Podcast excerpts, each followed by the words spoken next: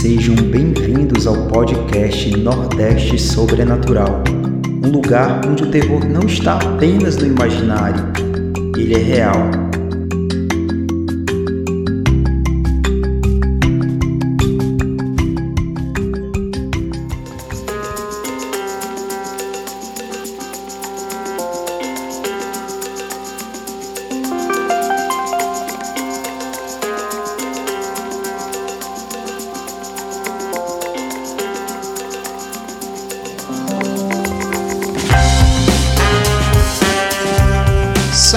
Salve, queridos ouvintes, sejam bem-vindos a mais um episódio do podcast Nordeste Sobrenatural. Galera, hoje trazemos a segunda parte do episódio sobre a passagem de Atlov. Como explicamos no episódio anterior, nós fomos a fundo no caso e o episódio acabou ficando muito longo. Então decidimos dividir em duas partes para que você possa absorver melhor tudo que envolveu esse caso sinistro ocorrido em 1959. Então, sem mais delongas, fiquem agora com a segunda parte desse episódio e façam suas teorias sobre o que aconteceu ali, porque nós queremos saber tudo o que vocês pensam. Beleza, galera? Então vamos nessa.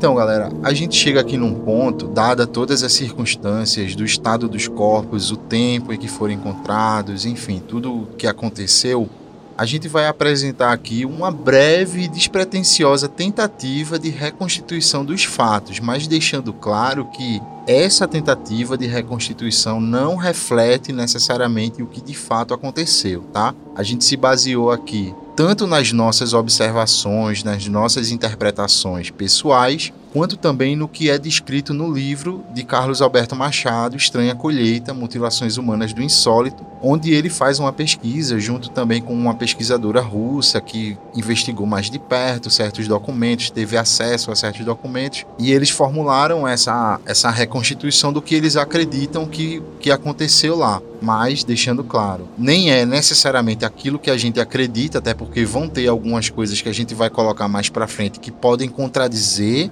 certa cronologia dos fatos, mas a gente consegue meio que visualizar mais ou menos ali o que teria acontecido com os esquiadores.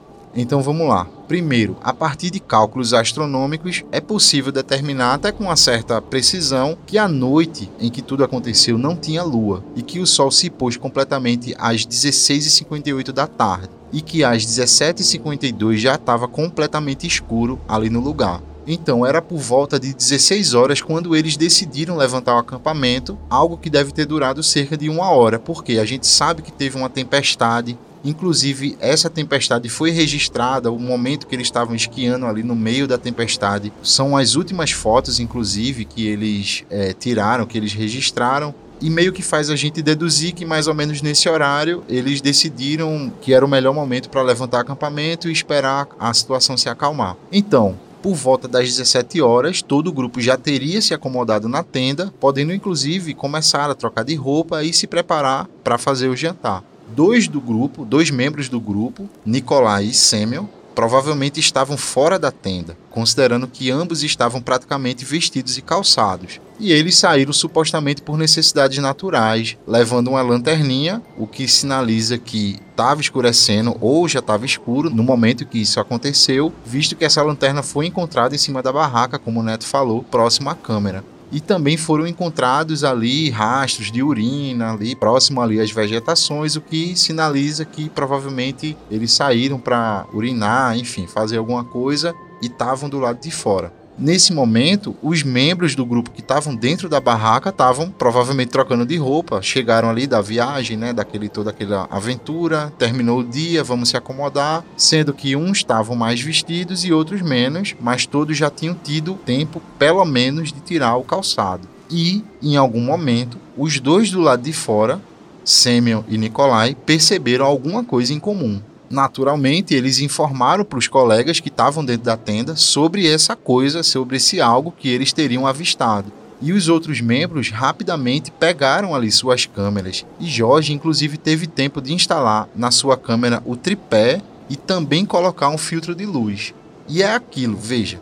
O fato da câmera estar tá instalada no tripé sinaliza que provavelmente já estava escuro. Porque essas câmeras naquela época não tinham foco automático, então à noite era necessário um tempo maior de exposição. E o filtro de luz que também estava instalado na câmera sinaliza de que o que quer que eles estivessem vendo provocava ali alguma luminosidade. Né? Era algo brilhoso, um drone, uma nave, lanternas militares, enfim, algo provocava alguma luminosidade. Então a gente meio que deduz que eles estavam no escuro mas acharam necessário usar um filtro de luz porque provavelmente viram algo luminoso. Inclusive tiveram tempo de instalar a câmera no tripé. Em algum momento, algo sai ainda mais da normalidade e os eventos começaram a se desenvolver rapidamente e provavelmente de alguma forma bem ameaçadora. Por quê? Porque todas as câmeras, inclusive aquela que estava no tripé, foram jogadas para dentro da tenda ali por cima de todo jeito, sendo encontradas depois pela equipe de busca misturadas aleatoriamente ali com calçados que provavelmente eles estavam tirando e talvez tenham tentado calçar junto com biscoitos e outras comidas que estavam esparramadas, o que também sinaliza o período, o momento em que isso aconteceu. Eles estavam talvez se preparando para o jantar, então eles deviam estar com fome, então deviam estar beliscando ali alguma coisa, conversando, trocando de roupa quando alguma coisa aconteceu. E essa situação também toda aí indica que o que quer que eles estivessem fazendo a última coisa que eles se ocuparam antes do pânico, no momento anterior ao pânico, foi fotografar a coisa. Por quê? Porque existe uma fotografia. A última fotografia encontrada na câmera de Jorge, a que estava no tripé, ela tinha uma coisa luminosa. E aí fica a dúvida sobre o que era aquilo porque existem pontos de luz que alguns pontos eu particularmente acredito que não eram nada, eram reflexo da, de alguma coisa, porém existem ali pontos que pode parecer um rastro luminoso ou pode ser interpretado também como uma fogueira, mas só que não encontraram fogueira ou fogo, talvez do, do fogão de Diatlov, enfim. Algo chamou a atenção deles, eles tentaram fotografar, não conseguiram e alguma coisa aconteceu que fez com que eles se assustassem. Isso mesmo, Rafa. Nesse momento, o grupo percebeu de alguma forma que estaria correndo risco se ficasse na barraca. E o filtro de luz foi quebrado, provavelmente quando a câmera e tudo mais foi jogado de qualquer maneira para dentro da barraca, como tu falou. E por algum motivo, o grupo decidiu não deixar a barraca através da entrada. Eles rasgaram a barraca e saíram por ali. Ou seja, eles danificaram o único abrigo que eles tinham do frio, que estava ali fazendo cerca de menos 20 graus.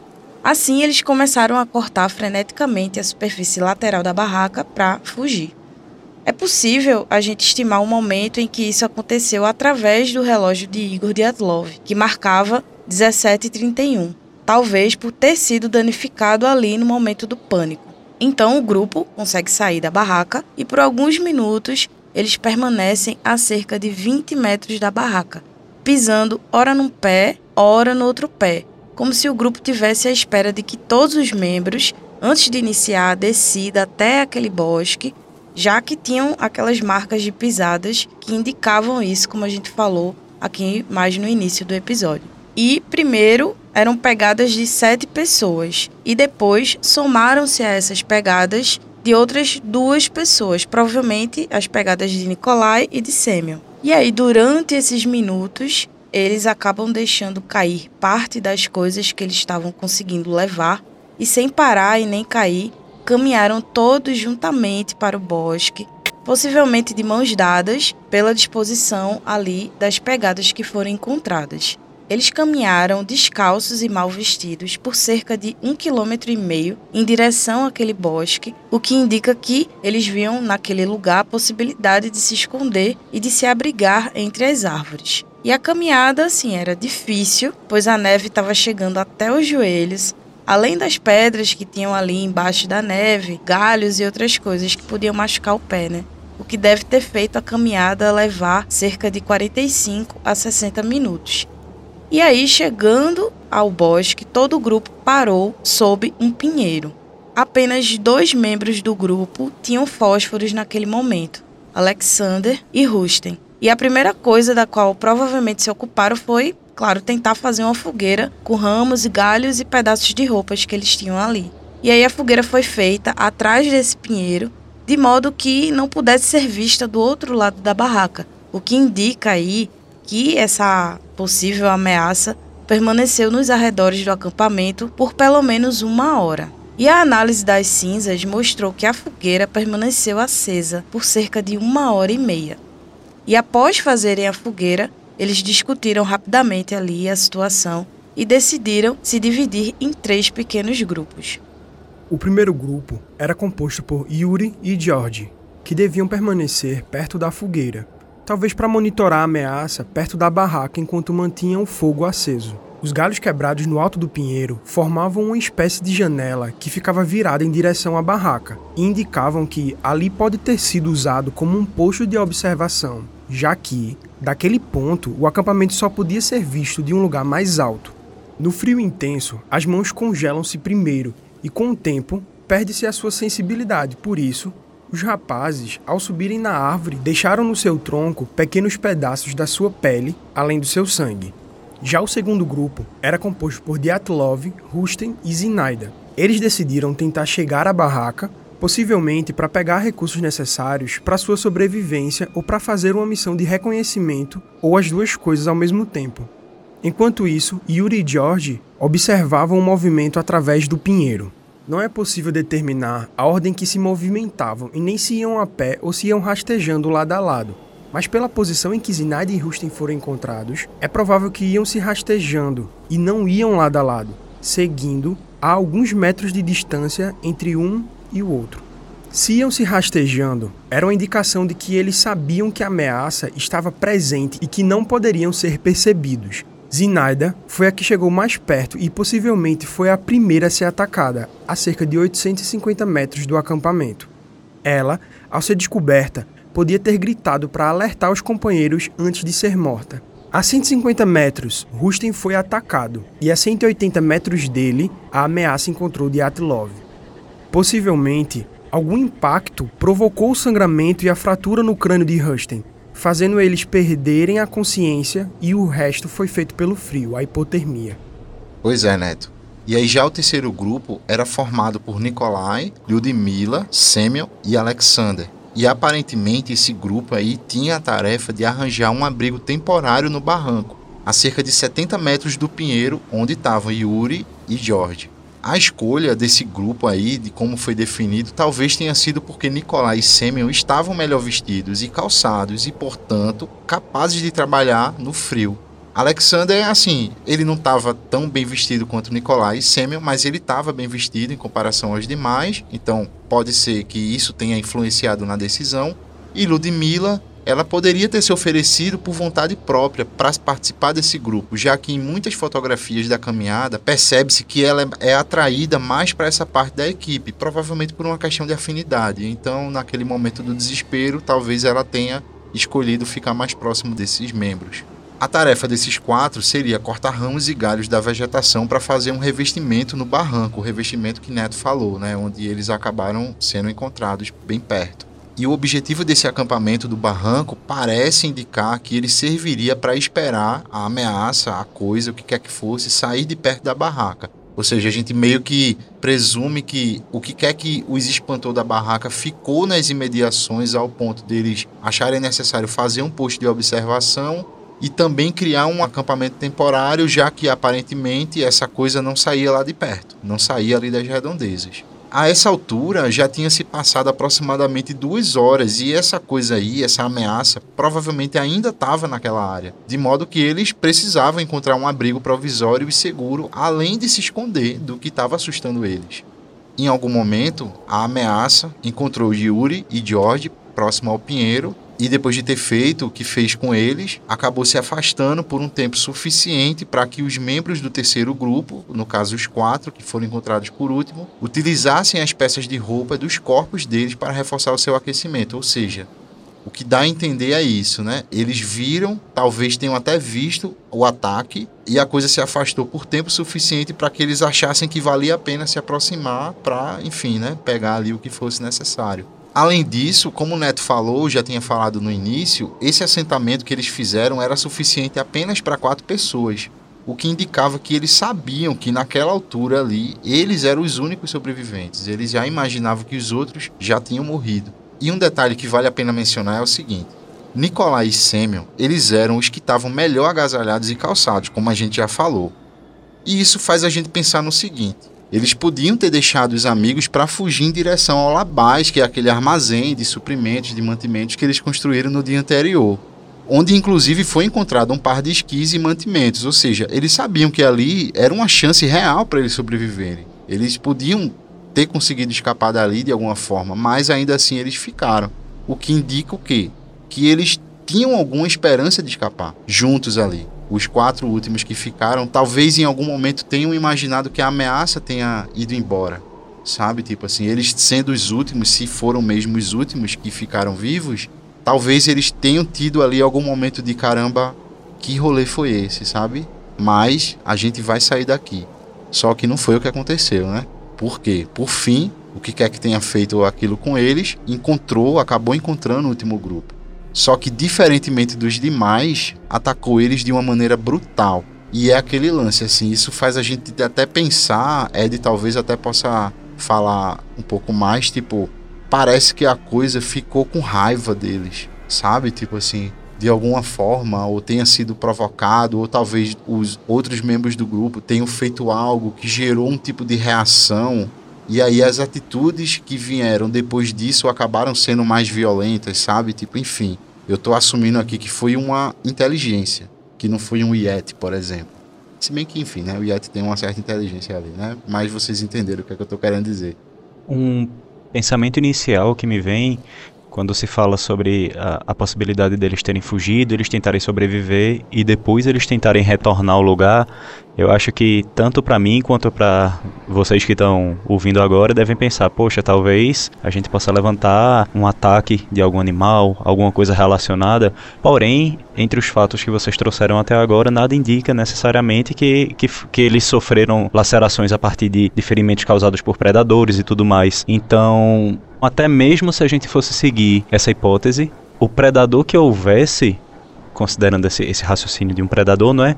O predador que houvesse não teria necessariamente atacado eles inicialmente, aquela ameaça estaria rondando no lugar, seguindo esse raciocínio, e aí ficaria aquele pensamento de sobrevivência basicamente, não é de caça e de, de caça e de, de presa. Então, a, aquela circulação de nós fomos atacados, a gente precisa é, sobreviver, tempo suficiente para retornar e pegar recursos, mas aí, como você falou, numa situação dessa, a mente vai a mil, o corpo por consequência também, e aí todo tipo de resposta se torna luta e fuga. Inclusive essa hipótese do urso, ela é descartada porque os ursos estariam hibernando nessa época. A gente pode pensar também que é, esse segundo grupo, uma vez que tivesse mais separado, e tivesse tido mais tempo para se organizar, mais tempo para raciocinar como é que eles poderiam sobreviver, seja lá o que tivesse atacado, teria que agir de uma forma muito mais incisiva, de uma forma muito mais eficiente no sentido predatório. Logo, uma estratégia inicial de sondagem, ela, ela já teria perdido sentido no primeiro momento. Agora já era realmente o momento de, ó, já detectei minha presa. Agora é realmente o momento de acabar com ela.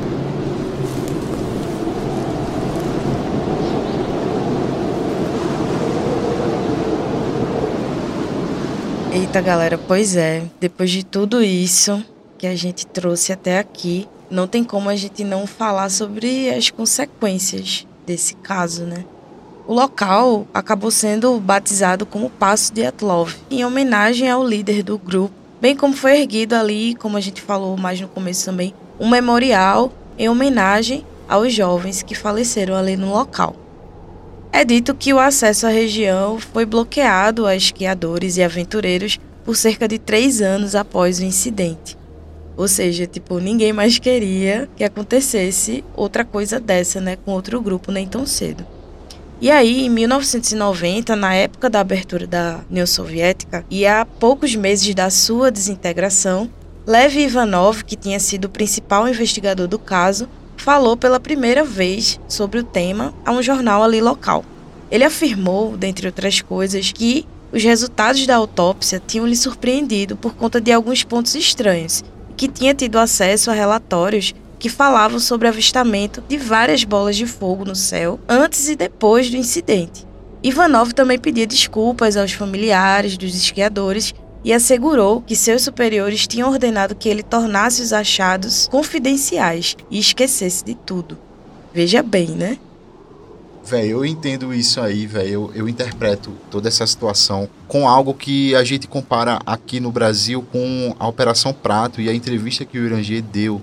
O Irangier Holanda, que foi o capitão da Operação Prato na época, comandante da operação, e ele falou anos depois de tudo que aconteceu sobre coisas que, tipo, ninguém tinha falado até então. E era um cara que estava diretamente ligado, ele era o comandante da operação, ele abriu o bico, né? Digamos assim. Ele falou realmente de coisas que a gente pode pensar. Ele estava viajando, enfim, era viagem da cabeça dele e tal, mas porra, era o cara que estava lá dentro. Qual fonte melhor confiável, né? Eu sei que a fonte não vai ser 100% confiável, mas isso sinaliza muita coisa, sabe? Assim, ao meu ver.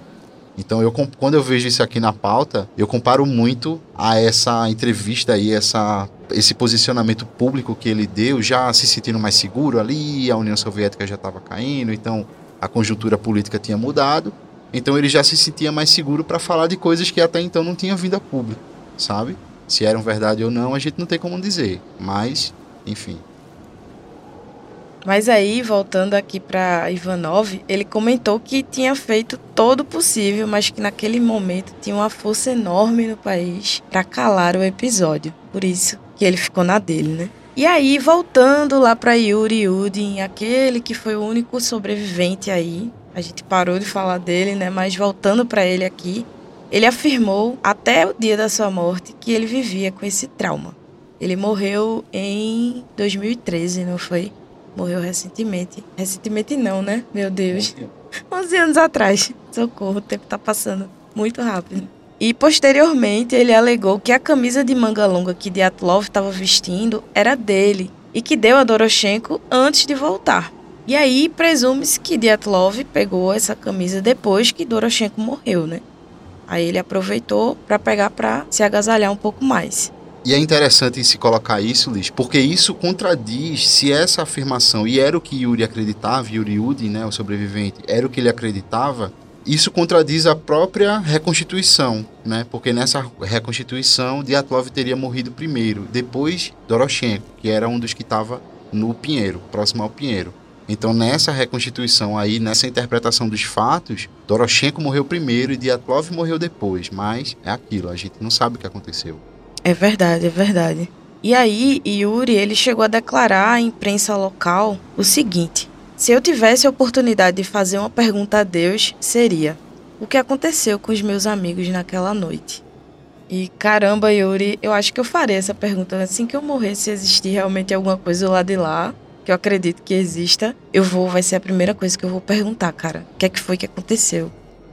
Em relação também a como ele deve ter encarado esse evento no decorrer de toda a vida dele, não é? Por um acaso, uma, uma situação anterior que impediu com que ele tivesse lá isso foi justamente o motivo para que ele sobrevivesse, mas ninguém do grupo dele acabou sobrevivendo. Então foi uma coisa que possivelmente, de acordo com o levantamento dos fatos, se ele tivesse lá, ele estaria muito provavelmente entre os demais, não é? Ele teria morto também, né? Além de, tipo, ele ter sido considerado suspeito em algum momento também, né? De estar. Tá, acho que até ele mesmo deve ter pensado: será que o fato de eu ter saído pode ter provocado alguma coisa na galera ali, né? Pode ter provocado a morte deles? Sei lá, acho que deve ter passado um milhão de coisas na cabeça do cara, velho. Não tem como a gente imaginar talvez até um sentimento de culpa posterior, não é? Isso é uma coisa que acontece bastante no processo de luto, da gente imaginar, poxa, eu poderia ter feito de forma diferente e tudo mais. E é até algo que a gente comentou é, antes de começar a gravação em si, não é? quando a gente tem acesso às informações já postas depois de tudo que aconteceu, o pensamento é muito diferente. Então sempre vai bater aquele grande e se, que nesse caso realmente até então não se tem uma resposta, não é? Pois é, pois é. E assim, eu achei aqui, Yuri Udin, ele morreu no dia 27 de abril de 2013, É, ele acreditava, se alguém tivesse perguntando, né, no que é que, qual era a hipótese que ele acreditava, ele acreditava na hipótese de testes militares. Interessante, né? Ele acreditar nessa hipótese. Vamos ficar com isso, essa informação guardadinha aí pra gente discutir daqui a pouco. Exato, porque era o cara que estava diretamente ali, né, no grupo. Então ele tinha essa hipótese e morreu acreditando nela. Então é algo que a gente, por mais que a gente acredite em N coisas, a gente tem que levar isso em consideração. Com certeza, com certeza. E para completar aqui, o governo russo reabriu esse caso no ano de 2019, bem recentemente, e encerrou novamente em 2020, concluindo que a causa das mortes foi devido a uma avalanche. e aí é que a gente vai conversar, né? Já em 2021, um artigo assinado por Johan Gaum e publicado na revista Communications, Earth and Environment, diz ter resolvido o mistério com a ajuda de ferramentas modernas que simulam a física de objetos. E segundo ele, a causa das mortes teria sido uma pequena avalanche. O que seria uma pequena avalanche? Seria tipo aquela avalanche que aconteceu em Mulan? Seria uma avalanche de placa, a teoria da avalanche de placa. O que seria uma avalanche de placa? Você tem uma camada fina de neve você tem um solo embaixo, você tem a camada fina de neve em cima, uma camada instável, e aí você tem uma camada bem mais sólida. Essa camada mais sólida, ela poderia, por explosão, por qualquer barulho, etc., cair ali em cima da barraca, fazer o barulho que está caindo, fazendo com que eles corressem na, no desespero que eles estavam. É uma das teorias, né? Essa é a teoria dos ventos catabáticos. Os ventos catabáticos teriam causado a avalanche de placa. Você está somando ali teorias. O que nos leva a diversas referências na cultura pop, porque todo mundo tentou explicar o que aconteceu. Inclusive tem um filme chamado O Mistério da Passagem da Morte, que é de 2013. E esse filme, assim, ele é uma, uma coisa incrível de você assistir, né? Incrível do ponto de vista, tipo, marromeno. Bem marromeno. Porque, assim, é, ele faz a cronologia dos fatos e tal, e aí quando ele vai se encerrando, o que acontece é que eles são atacados por outro grupo que está defendendo uma, uma máquina do tempo que está enterrada na montanha e aí envolve viagem no tempo e etc. E por causa disso a radiação e todos eles acabam mortos. Vale a pena dar uma assistida aí. Eu não assisti, mas eu vi uma resenha e não gostei.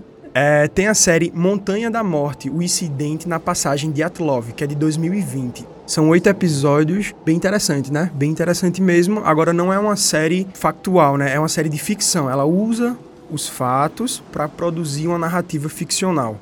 O livro Dead Mountain: The Untold True Story of the Atlov Pass Incident de 2014 é um livro referência para quem está buscando é, essa história. Eu fui dar uma lida quando estava pesquisando sobre a pauta, li, mas como é em inglês eu só consegui ler tipo umas 4, 5 páginas até tipo, caralho, vou pesquisar no site mesmo, que tá tudo lá no site. Não tem tradução, não achei tradução sobre esse livro.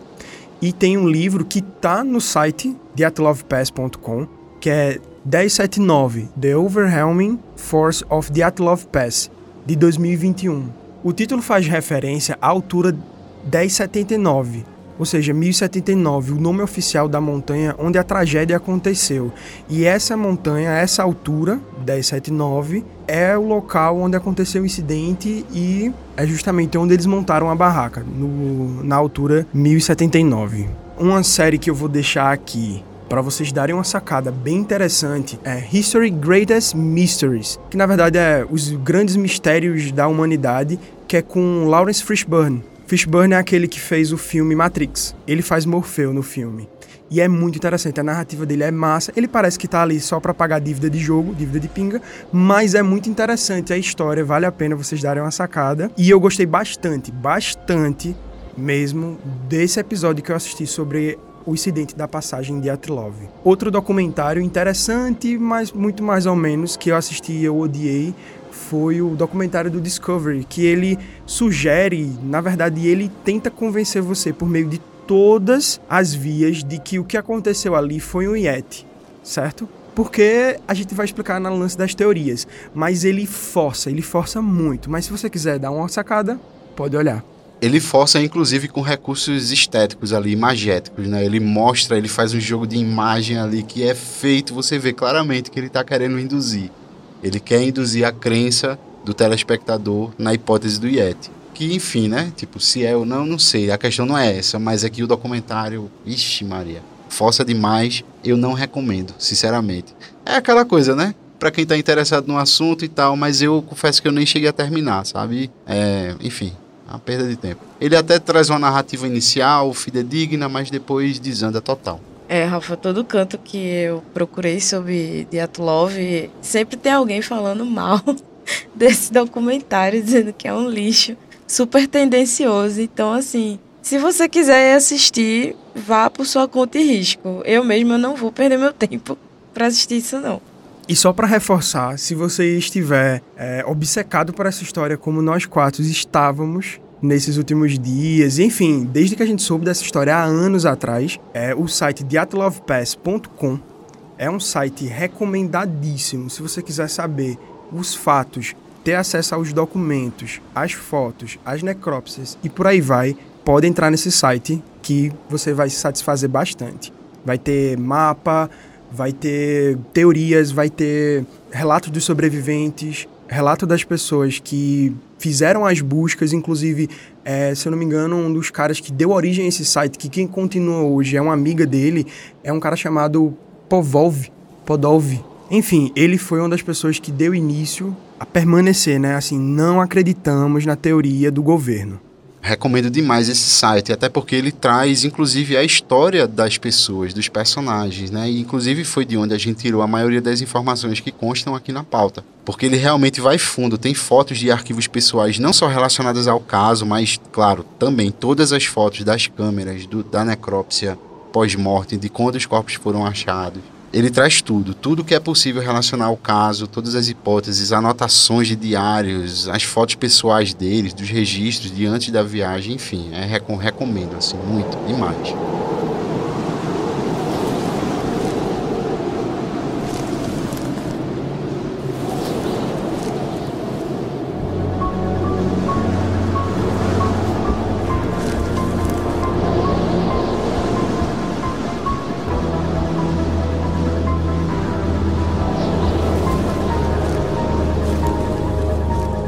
Então, pessoal, chegamos aqui no momento das hipóteses. Mas diferentemente dos outros episódios, não vamos entrar de cara nas nossas hipóteses na maneira como a gente enxerga. Por quê? Porque esse caso, ele gerou muitas hipóteses, muitas teorias sobre o que pode ter acontecido. Inclusive nesse site de atlovpass.com, ele lista 75 hipóteses sobre o que poderia ter acontecido. Todas têm brechas, então, para a gente não abordar 75 hipóteses, a gente listou aqui as principais e aí, na medida que a gente for destrinchando, a gente vai falando um pouco do que a gente pensa, afinal, sobre o que é que a gente acha que aconteceu de fato.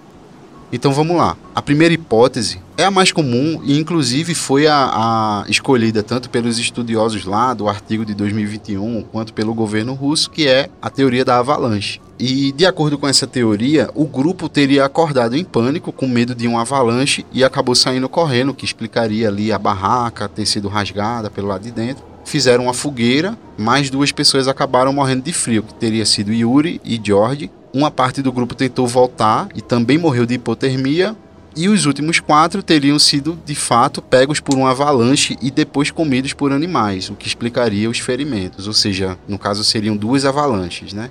Uma pegou o grupo todo e depois a outra outra avalanche teria pego os quatro últimos sobreviventes. E o que é que vocês pensam disso? Então, o que eu acho é o seguinte, eu, eu gosto dessa, dessa teoria da avalanche, principalmente quando ele mexe com aquela o lance da avalanche de placa, que eu até comentei antes, né? Como é que ela funciona e tal. Explicaria os ferimentos, explicaria eles terem ralado e batido várias vezes nas pedras, porque buscando imagens do local, eu vi bastante pedra. Vi muita pedra no local. E assim, explicaria, só não explicaria a radiação. Enfim, é isso aí, é o que eu acho.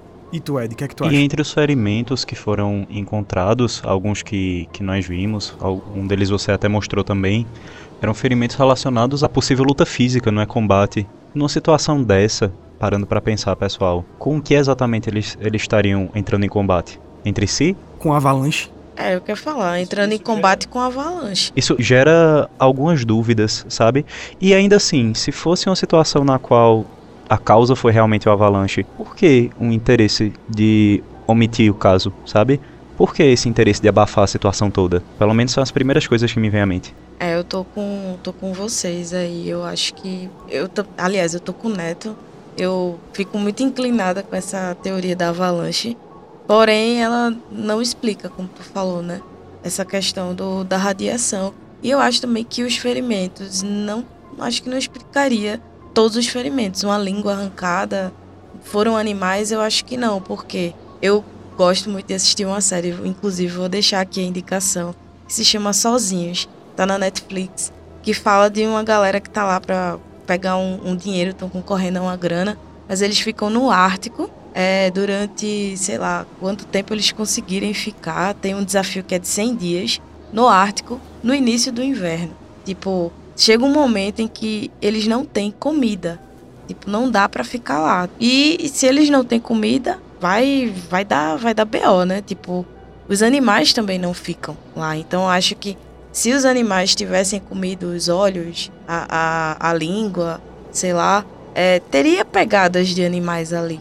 Eu acho que, que essa teoria do avalanche aí, para mim, cai por terra nesse sentido. Boa, Liz, legal tu entrar nisso, porque eu já vou colocando aqui de cara, porque esse argumento vai voltar em outras hipóteses, né? Que é a de que a falta da língua, dos olhos, enfim, alguns ferimentos, a falta de certos tecidos teriam sido provocados por animais. Mas assim, eu imagino que se tivesse sido animais, teriam marcas, porque beleza, o animal tem a preferência pela parte mole. Mas será que ele não tentaria outras partes, outras extremidades também? Teriam evidências de mordidas, de tentativas até onde eles chegaram nos olhos? E a própria maneira como foi removido, será que não teriam evidências de mordidas que, tá, que seriam suficientes para estar tá no relatório do legista, por exemplo? Sabe, tipo assim, eu não consigo me convencer de que animais explicam a falta dos olhos e da língua. Então eu tô muito contigo, não com todos vocês, né? Essa o que Ed falou, tipo, qual seria o interesse? Por que a, o governo iria se preocupar tanto em esconder detalhes, sabe? Segurar a pesquisa, a questão do velório, a maneira como foi conduzido. Por que o interesse se foi uma avalanche? Tá entendendo? Enfim, os esquis, você consegue ver a foto dos esquis deles fincados na neve antes, quando eles montaram o acampamento, e também depois, quando foi encontrado. E você vê que não houve um movimento ali absurdo que indicaria ali uma avalanche, sabe? Então, essa hipótese, meu amigo, eu não consigo, assim, não me convence em quase nada. Para mim, ela é a mais fácil, assim, de acreditar, é a mais simples. E é a que uma pessoa mais desavisada come essa oi aí, sabe? Mas se você for a fundo, você começa a ficar, a ficar desconfiado, cara. Não, não dá, não. E não é como se isso excluísse também a possibilidade de ter acontecido de fato um avalanche. Mas o que a gente está falando aqui é que não necessariamente isso tivesse sido a causa, porque o ambiente era propício para tal. Tudo bem. Porém, com tudo aquilo que já foi levantado até então, vocês também não acham estranho a gente relacionar o desastre natural dessa forma? E também a questão dos animais, que poderiam ter atacado eles depois, enfim, é a primeira coisa que me faz pensar é, tá, tudo bem, poderia não ser um animal terrestre, poderia ser alguma ave, sabe? Pela questão do arrancar olhos e, e, e, partes mais, mais moles, mais macias. Mas ainda assim, uh, não haveriam marcas também que denotassem isso, sabe? Ainda me deixa essa dúvida. Eu não sou biólogo, eu não entendo muito bem como é que funcionaria a nível de autópsia essa parte. Porém, até então, com as informações que foram trazidas, eu não consigo relacionar com isso. O que eu consigo relacionar, nesse caso, eu também acredito em tudo que vocês estão dizendo em relação aos animais. O que eu acho que aconteceu ali na necrópsia de de Ludmilla e dos quatro que são encontrados na ravina, eles levaram mais tempo para ser encontrados. Então, houve o de gelo, e o de gelo acelerou o processo de decomposição a nível em que eu assisti vídeos de decomposição ao longo do tempo, em cronologia, vi vídeos de corpos em decomposição na água, em estudos, e o que fica claro é que a pele solta, os tecidos moles, eles são decompostos mais rápido certo? E Lyudmila, Semyon, Alexander e Nikolai, eles são encontrados por último, eles têm um de gelo ali e os corpos estão mais avariados, entendeu? Isso não explica, obviamente, o impacto que eles sofreram na morte, a causa mortes, mas explica o estado em que os corpos foram encontrados. Massa, Neto. E aí, Liz, qual é a segunda hipótese? Vamos lá, para mim a, a, essa segunda hipótese eu acho que ainda é pior do que a, a avalanche. É a hipótese do povo Mansi, né? Segundo essa teoria, que inclusive foi levantada durante a investigação, membros da, da tribo Mansi poderiam ter atacado o grupo por ter invadido seus campos de caça ou algum local sagrado ali do pessoal. Além disso, foram encontradas marcas em árvores próximas dos corpos que eram características dos Mansi marcas que inclusive foram fotografadas pelo grupo. Vários caçadores Mansi foram interrogados e torturados, mas ninguém foi preso ou acusado. Tipo, gente, para mim essa foi a pior, assim. Puro racismo étnico ali com, com a tribo Mansi. Não tinha, fora que não tinha outras pegadas, né? Ali, acho que não. Ai, pra mim é a pior. Por favor, falem aí. E não explica o que, é que vocês nada, acham? Né? E não explica nada, porque, tipo, sim, como é que eles fizeram? Como eles mataram, né? Se foram eles, o que é que eles fizeram afinal com os corpos? E foi dito logo no começo que a relação do povo Mansi com os demais, os russos e, e, e afins, não sei nem se a, a, colocação estaria certa dessa forma, porém foi tratada como uma relação pacífica desde sempre. E aí a gente vai para as motivações, né? Qual seria a possível motivação?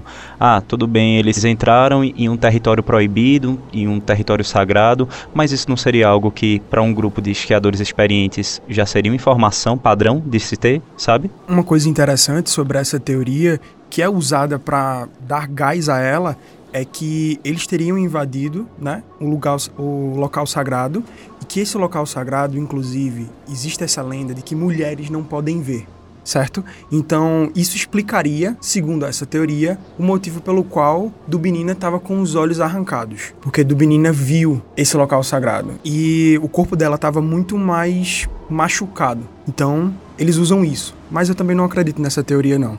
É isso, é. Eu acredito que essa teoria ela não faz sentido, dado o que é disso que lhes disse, Rafa falou também. O povo é muito pacífico, não faz sentido. E como é que eles esconderiam os, os rastros? Eu acho que faz mais sentido os militares esconderem seu, seus rastros. Mas bora lá. E ainda falando sobre essa questão de um possível local sagrado, nós teríamos informações também, em tese, sobre qual seria esse local sagrado, onde ele estaria, é, possíveis é, rastros dos, dos, do grupo, do, dos exploradores, deles terem passado por lá, deles terem estado lá em algum momento, enfim, sinais de busca por eles, uma possível perseguição, alguma coisa relacionada, sabe? Não sei se, se são informações que estão circulando em alguma outra via, mas até então não foi posto. Massa, é, de bote fé, concordo contigo.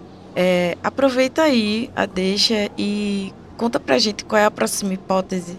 Pois bem, a próxima hipótese fala sobre pânico induzido por infrasom. É uma hipótese popularizada pelo livro de 2013 de Donnie Aker, Dead Mountain. Bem, perdoem minha pronúncia, mas que o vento ao redor da montanha Olachau criou um vórtice de von Karman, que pode produzir infrassons capazes de induzir ataques de pânico em humanos, de acordo com a teoria de Eicher, o infração gerado pelo vento que passava sobre o topo da montanha Olachau foi responsável por causar desconforto físico e sofrimento mental nos jovens. Eicher afirma que, por causa de seu pânico, o grupo foi levado a deixar a tenda por qualquer meio necessário e fugir pela encosta. No momento em que eles estavam mais abaixo no morro, eles teriam saído do caminho do infrasom e teriam recuperado a compostura, mas na escuridão seriam incapazes de retornar ao seu abrigo. Os ferimentos traumáticos sofridos foram resultado de seus tropeços na borda de uma ravina no escuro e a queda nas rochas do fundo. E aí, o que é que vocês acham, seguindo essa linha de raciocínio?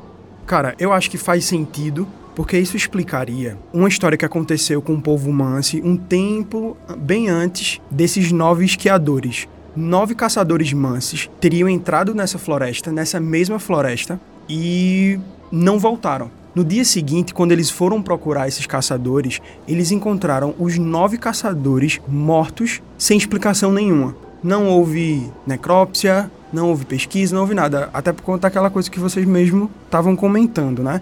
Tipo, um racismo étnico ali, com aquele povo.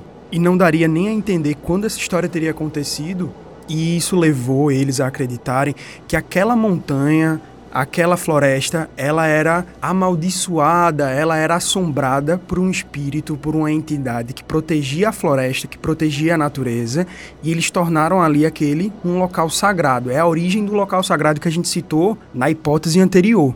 Beleza, pessoal? Então, assim, eu acho que explicaria esses nove antes, mas não explicaria o que aconteceu com eles. Então, o infração fez com que eles ficassem loucos e brigassem entre si, e no meio daquela discussão toda e tal, eles se separaram.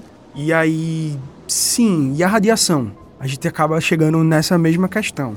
Foram encontrados dois casacos e uma calça com partículas radioativas altas, uma quantidade alta. É, eu tava bem inclinada assim quando eu ouvi essa do, do infração. Porém, ela a mesma coisa da, da avalanche, ela não explica. É, pode explicar eles terem saído correndo da barraca em desespero, algumas escoriações, alguma coisa desse tipo, mas olho arrancado, radiação, é aquele que ficou com os órgãos bem abaixo, né? Os órgãos do tórax desceram para o abdômen, tipo, não explica isso para mim, sabe? O, a, a infração. Tipo, também é outra que. Hum, hum, hum. Quando a gente pensa nos nas marcas que foram encontradas nos, nos corpos, não é? é? Sinais de combate e tudo mais. Eu acredito que dá até para fazer uma relação com possível situação de ataque de pânico gerada pelo ambiente, não é? Como se algo do contexto gerasse com que, mediante um ataque de pânico, houvesse algum tipo de, de conflito interno, alguma situação gerada por uma instabilidade mental naquele momento, logo a situação que já não era muito propícia, os nervos à flor da pele, talvez o pessoal tivesse tido algum tipo de conflito entre si, porém isso fica um tanto vago. E ainda assim, como vocês falaram, segue a lógica da avalanche, principalmente no ponto de por que encobrir, sabe?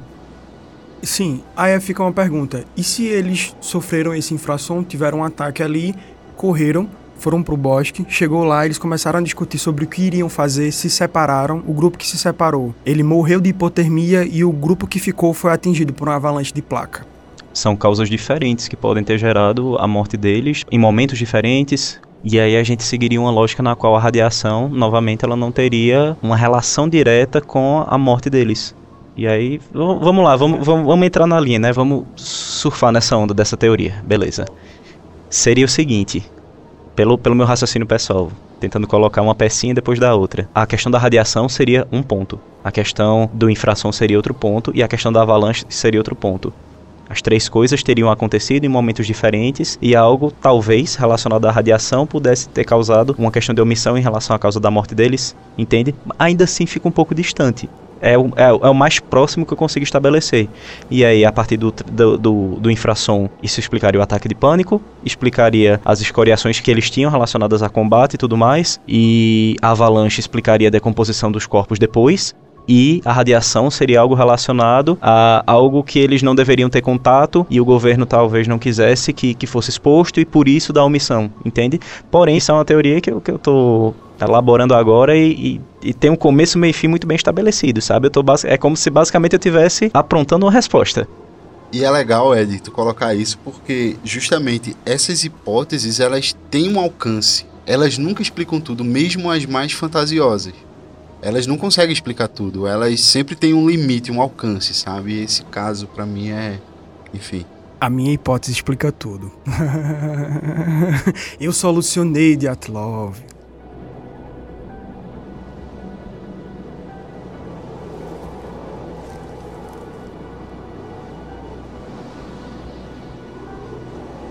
E aí, Neto, fala pra gente, qual é a próxima hipótese que tu vai trazer?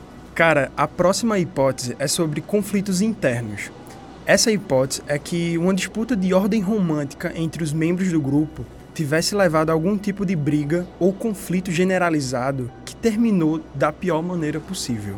E aí fica aquela question... fica o questionamento: será que aconteceu uma discussão e aí fulano foi-se embora e aí fulano foi atrás e aí não, não sei o que, não sei o que e aí eles estão lá no meio começa o teste nuclear, tipo, da União Soviética e caralho e fudeu e enfim.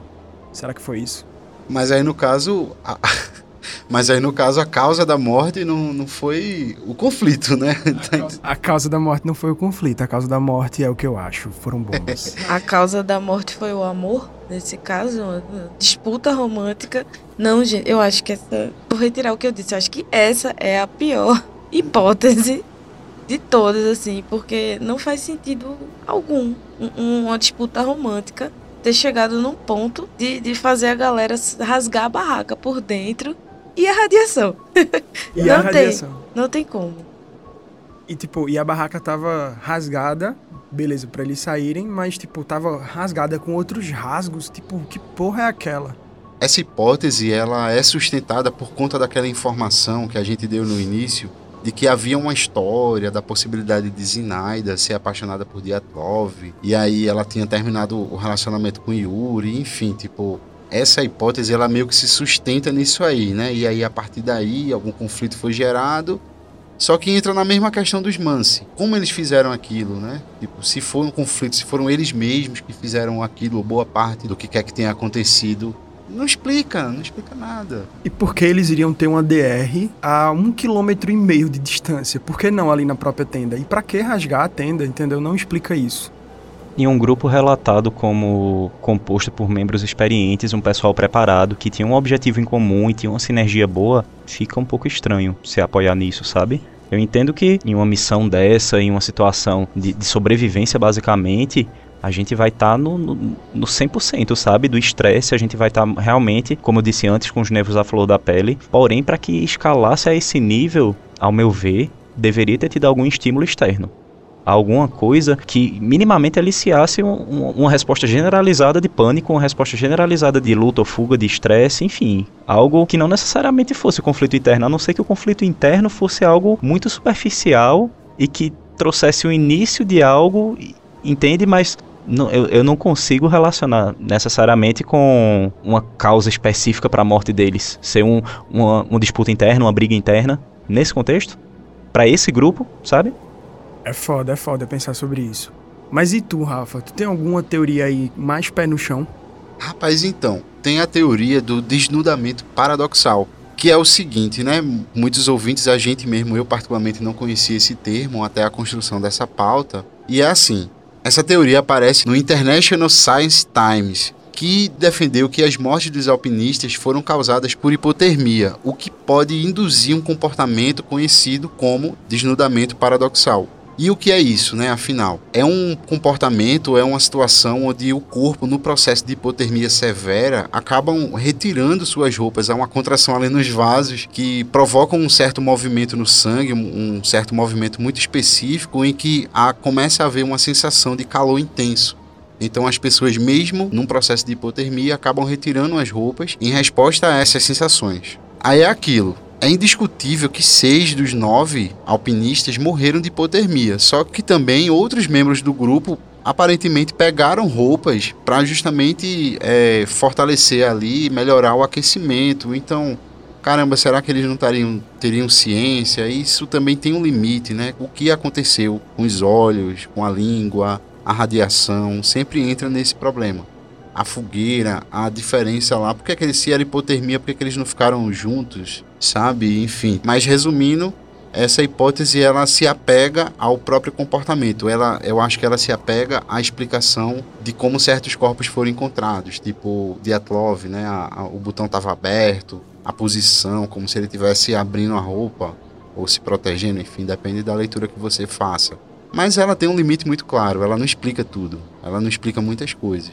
E aí seria um evento fisiológico, né? Que causaria uma resposta de, de ordem mental, vamos dizer assim, de ordem psicológica, sabe? Como se eles estivessem em estado alterado de consciência por uma reação de sobrevivência do corpo. Porém, isso para mim ainda traz as dúvidas, assim como na hipótese anterior, sabe?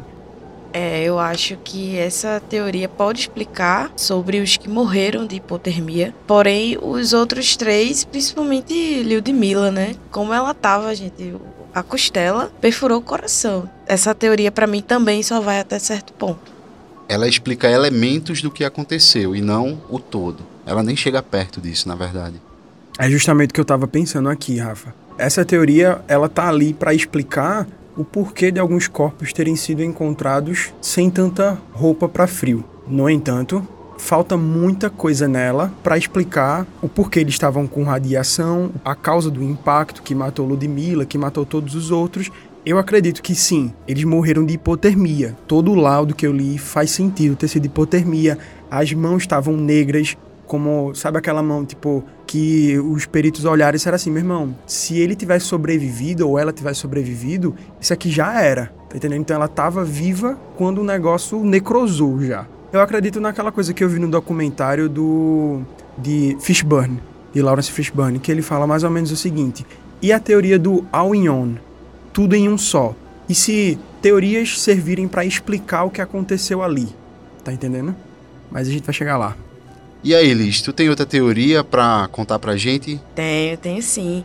Tem uma bem interessante que é sobre queima de arquivo. Essa daí, acho que os conspiracionistas ficam pirados nela. Alguns estudiosos do caso dizem que Alexander foi inserido no grupo pelo Partido Comunista Local ou pela própria KGB para vigiar aqueles jovens ali mais de perto. E aí eles teriam sido testemunhas de algum experimento que estava rolando ali, aos pés da montanha ou naqueles entornos, e acabaram sendo eliminados. Eu acho bem conspiracionista, assim, a gente vai se embora discutindo só ela aqui, só viajando na maionese. Eu acho que o que serve para embasar essa teoria é a polaina que é encontrada ali entre os corpos o que é uma polaina, para quem não sabe, você usa é, meia, você usa uma segunda meia, aí você usa o sapato, aí você usa a bota. Aí em cima de tudo isso você coloca uma polaina que vai até o seu joelho, justamente para você poder andar na neve. Só que essa polaina que foi encontrada é uma polaina militar. E é uma polaina da Segunda Guerra Mundial. Mas peraí, peraí. Tem alguém que lutou na Segunda Guerra Mundial no grupo? Tem, pô, tem sim. Samuel, o que era mais velho, ele lutou na Segunda Guerra, então faz todo sentido a Paulaina ser dele. É, essa hipótese ela, ela começa a entrar na, no âmbito dos militares, né? E quando começa a envolver a hipótese em que os militares estariam envolvidos, eu não consigo deixar de pensar no seguinte: por que eles deixariam tantas evidências lá? Caramba, a gente estava num processo ali de Guerra Fria espionagem rolando solta, havia muito assassinato, espionagem, enfim, a gente sabe como é, não precisa entrar em detalhes. Se eles foram testemunha de alguma coisa que aconteceu e os militares decidiram eliminar eles, por que eles deixaram os corpos lá? Se foi algo tão absurdo, uma arma secreta, um equipamento, um drone, enfim, qualquer coisa que eles tivessem experimentado ali, que eles tivessem testemunhado, que fosse necessário eliminá-los, os militares simplesmente dariam cabo e pronto, gente. Tipo, eita, sumiram, acabou. Depois de 65 anos, não tem filme, não tem teoria, não tem hipótese que explique como aquilo teria acontecido e nem alguma tecnologia que a gente conheça hoje, sabe? Então, isso me faz pensar, por que os militares deixariam os corpos lá? Tá entendendo? É isso que me pega. Essa hipótese só me pega por isso. Ela, eu, eu consigo compartilhar de que, tipo, pode sim ter havido uma queima de arquivo, algum envolvimento dos militares, mas eu não consigo deixar de pensar que faria muito mais sentido eles simplesmente sumirem com todo mundo. E eu acho também que o tipo de morte seria outro. Ou por algum objeto perfuro cortante, ou por alguma arma de fogo, alguma. É uma bomba, sei lá. Mas eles dariam um jeito de, como tu falou, né? Eliminar mesmo a galera e ocultar totalmente qualquer indício. Eu também fico meio assim com essa teoria também. Mas aí eu tenho certeza que a próxima teoria Ed vai vai descer a lenha aqui para vocês. Conta para mim, Ed. Vamos lá, pessoal. Temos a teoria de que o evento foi diretamente relacionado a testes militares. Vamos lá especulou-se que os jovens teriam sido vítimas acidentais de testes de armas químicas, o que explicaria os níveis elevados de radiação em algumas das roupas. E aí a possível explicação. Um dos montanhistas, o Yuri Krivonichenko, trabalhou na contenção de um vazamento nuclear dois anos antes. No entanto, é improvável que ele tivesse mantido as roupas contaminadas por tanto tempo. E essa teoria diz que, ao saírem do roteiro original, o grupo acabou indo no meio de um desses testes, que poderiam ser de bombas ou de mísseis. E assim eles acabaram em meio à explosão, fugindo da barraca em pânico, descalços e sem as roupas apropriadas para o frio. Depois que alguns membros congelaram até a morte tentando suportar o bombardeio, outros pegaram suas roupas, mas acabaram morrendo também das explosões. Existem registros da época que mostram testes de minas em paraquedas na área e na época das mortes. Essas minas explodem quando ainda estão no ar, o que explicaria os ferimentos nos corpos e a falta de destroços. Além disso, outro grupo de excursionistas que estava em outra montanha diz ter visto estranhos orbes caindo do céu, e esse fenômeno aparece em uma das fotos do grupo. Muitos acreditavam que a União Soviética encobriu tudo, mas na década de 80 foram liberados todos os arquivos do caso e não havia nenhuma menção a testes militares, nem mesmo o de minas em paraquedas, que já era confirmado anteriormente. E aí, pessoal, o que vocês acham? Pronto, essa hipótese, ela porque como ela está relacionando aí a mísseis, a armas químicas, ela pode explicar sim a radiação, ela explica parte dos ferimentos também, queimaduras, né? É, talvez o impacto pudesse ter arremessado alguns deles contra as rochas, enfim, né? O que provocaria, mas eu ainda acho que haveriam contusões, né? Assim, indícios, não sei. Talvez Neto possa até dizer melhor sobre isso. Então, sabe o que é incrível sobre essa teoria? Eu não fui ver essa teoria, mas eu lendo o caso, tal, com base naquilo que eu tava vendo ali, eu comecei a formular uma teoria. E a teoria, velho, bate muito com essa, bate muito com essa. Que é justamente isso, eu acredito, né? No que ele tá dizendo, vê. Você tem um desespero ali deles, eles viram as luzes, eles saem correndo, por conta das explosões, é, eles são atingidos, eles continuam correndo, vão para a linha das árvores, chegando lá, eles são atingidos por outra explosão, que é um grupo que fica lá, que são os quatro que são encontrados lá, e o outro grupo está saindo de lá. E eles morrem de hipotermia no meio do caminho, que eu acredito que eles saíram cinco, deixaram quatro lá, saíram em cinco, só que Doroshenko e Krivonichenko, eles morrem no meio do caminho, eles deixam esses corpos lá, perto da, da árvore, eles tentam subir e tal, para ver se ainda tá tendo explosões, etc. Continuam subindo, só que morrem no meio do caminho. Eu acredito bastante, porque assim, a União Soviética, segundo essa teoria, não saberia que eles estavam lá e faria o teste do mesmo jeito. O que corrobora para essa teoria é que no dia 25 de janeiro há um documento da União Soviética, dos militares, de que eles haviam feito uma pesquisa na área para pesquisar a existência do Yeti, o Homem das Neves. E eu acredito que, na verdade, isso foi usado para eles fazerem uma sondagem da área para ver se tinha gente por ali e tal, não sei o que, e tá tudo limpo. Pode fazer os testes. E os testes acontecem uma semana depois disso. Enfim, eu, eu gosto dessa teoria das teorias que eu vi aqui, elas explicam, ela é que mais explica. Eu concordo também, e não é à toa que Yuri Yudi, né, o sobrevivente, ele acreditava nessa hipótese da, dos militares. Porque de fato ela explica alguns elementos. Ela explica inclusive a última foto, porque poderia ser a foto de míssil, de algum projeto que estivesse sendo arremessado ali. Explica o fato de não, terem, não haverem pegadas na região, porque o que quer que tenha vindo veio de cima Tá entendendo? Só que eu não consigo também deixar de pensar que teriam destroços, sabe? Eu acho que teriam destroços de alguma forma, mesmo que numa quantidade menor. E ainda assim, eu não acho que essa, essa teoria ela explica tudo, sabe? Falta explicação, porque ela precisa recorrer a outras hipóteses, que é, por exemplo, a dos animais que teriam comido partes do corpo, dos corpos, né, de alguns deles e, enfim, mas aí é onde me pega, sabe? Aí é onde eu não consigo mas acreditar.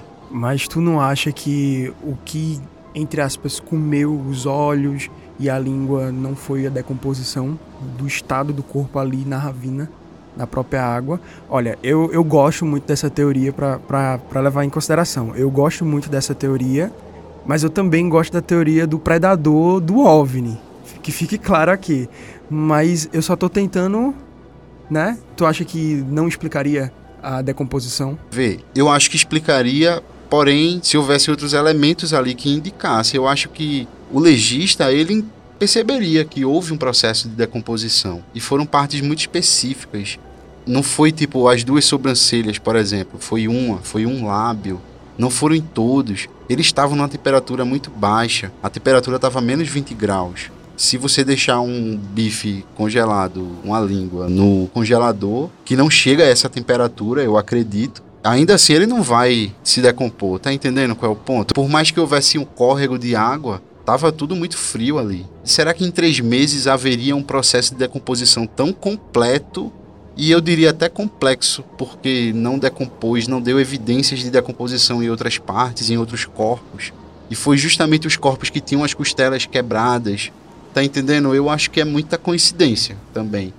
Eu acho que não explica. Eu acho que apela aí para um acaso, sabe? Tipo assim, eita, foi, é por coincidência, foi justamente os que levaram o impacto maior do míssil, foi os que aconteceu isso, mas tá entendendo? Não sei. E o assentamento que eles fizeram, sabe? Tipo, não sei, eu não consigo me convencer por completo. Eu acho que tem um limite também. Eu acho que no assentamento foi onde a, a bomba caiu, a última bomba. E aí os outros que já estavam saindo, indo embora, eles continuaram correndo, entre aspas, né, correndo, tentando lutar para sobreviver. E, como eu disse, né, foram morrendo de hipotermia ao longo do caminho. É foda. É foda mesmo. É, é você usa de uma de uma possibilidade assim, sabe, de uma sorte ou um azar, muito azar, tipo, é muita coincidência, de fato, que os quatro que tinham mais lesões por impacto terem mais, tipo, terem peças do corpo faltando. Não é isso que tu quer dizer? É foda. Eu, eu flerto muito com essa teoria dos testes militares. Porém, a única coisa que me pega é a posição dos últimos corpos. Eles pareciam. Tu me mostrou a foto quando a gente estava aqui no começo da gravação. Um, a foto de uma simulação, né? De como estariam os corpos. Tipo, parecia que eles estavam meio agarradinhos. Tipo, depois de uma bomba, eles seriam jogados, acho que não conseguiria andar. Ou ficaria por ali mesmo, sabe? Desmaia e fica ali. Tipo, eles conseguiram levantar, não estavam tão machucados assim. Se levantaram, ficaram agarradinhos e morreram de hipotermia. Eu não sei. Fico hashtag pensativo agora aqui. Nós seguiríamos então um pensamento no qual a morte desses últimos quatro não teria sido causada então necessariamente pelo, pelo pelo equipamento bélico e tudo mais, sabe? Seria então, seguindo esse raciocínio, algo que gerou o pânico inicial e aí as tentativas de fuga, de sobrevivência, e aí eles acabaram morrendo de outras formas. Não necessariamente todos eles morreram da mesma forma. E é algo que, se a gente para para pensar, no decorrer de todas as teorias, elas acabam tentando apontar que todas as mortes acabaram sendo resultantes de uma causa comum. Porém, tinham muitos eventos e muitos estímulos que estavam propícios de acontecer naquele ambiente eu fico me perguntando, sabe? Será que todo mundo que estava lá realmente morreu por conta de um evento específico único ou foi uma cadeia de situações e que levou a mortes diferentes por causas diferentes? Algo que o próprio é, Yuri Yudin que foi o sobrevivente, não é, que acabou não, não indo com os demais, foi até citado por vocês é, mais cedo, eu estava buscando aqui. Ele acreditava até, até o final da vida dele, não é, que a, a teoria das, do, dos testes militares seria a explicação mais plausível. E dando uma pesquisada por fora, eu estava vendo que havia uma certa pressão da, da, população em relação ao governo sobre mostrar o que realmente aconteceu e, e consequentemente, por não terem acesso a essas informações, criou-se também todo esse, esse rumor em torno de que havia algo relacionado a, a militares, algo relacionado à força do governo, ao Estado em si, que eles não queriam passar esse acesso, logo, censura. Mas o que tu disse agora, Ed, e o que eu lembro em relação a, a isso é que um grupo de pesquisadores, décadas depois, pesquisou sobre, essa, sobre esse caso e pelas fotos eles disseram que não fazia sentido a barraca estar tá naquela posição porque um grupo de pesquisadores, mais uma vez, experientes, não teria colocado a barraca naquela posição. Mas e aí? Por que eles colocariam desse jeito? Isso apontaria, inclusive, é, sobre a disposição dos corpos também, não é? Seguindo a teoria de que eles manipularam todo o cenário, fizeram parecer que era um desastre natural e tudo mais. É, mais uma coisa interessante é que, justamente com essa relação dos testes militares, de ter sido forjado, de ter sido algo propositalmente montado ali, a gente tem que falar aqui é sobre as manchas de hipóstase. O que são essas manchas? Essas são manchas ocasionadas depois que o coração para de bater. O sangue, pelo efeito da gravidade, ele se acumula na parte de baixo desse corpo. E alguns corpos, como por exemplo, se eu não me engano, foi o de Doroshenko, ele estava virado. Então Doroshenko morreu e viraram ele e colocaram ele naquela posição que ele foi encontrado. Mas e aí? Será que foram os militares que fizeram isso? E a barraca? Será que foram os militares também que colocaram a barraca lá?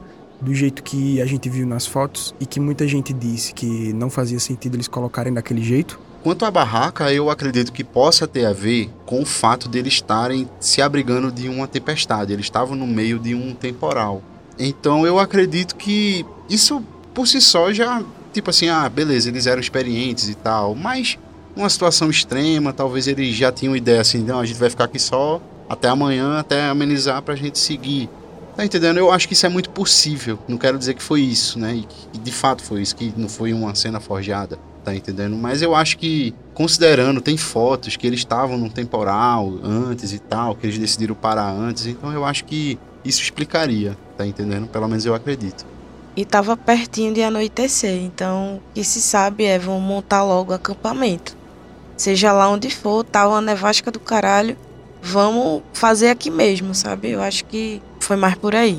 Um outro ponto que eu acabei lembrando também foi que as famílias das vítimas haviam havia esse rumor, né, que eles haviam entrado em contato com investigadores particulares e a partir dessas investigações foi descoberto que as autoridades sabiam é, do que havia acontecido. Então eles sabiam da morte do grupo antes da data anunciada, sendo a data dia 26 e as autoridades tendo documentos escritos registrados no dia 15 do 2.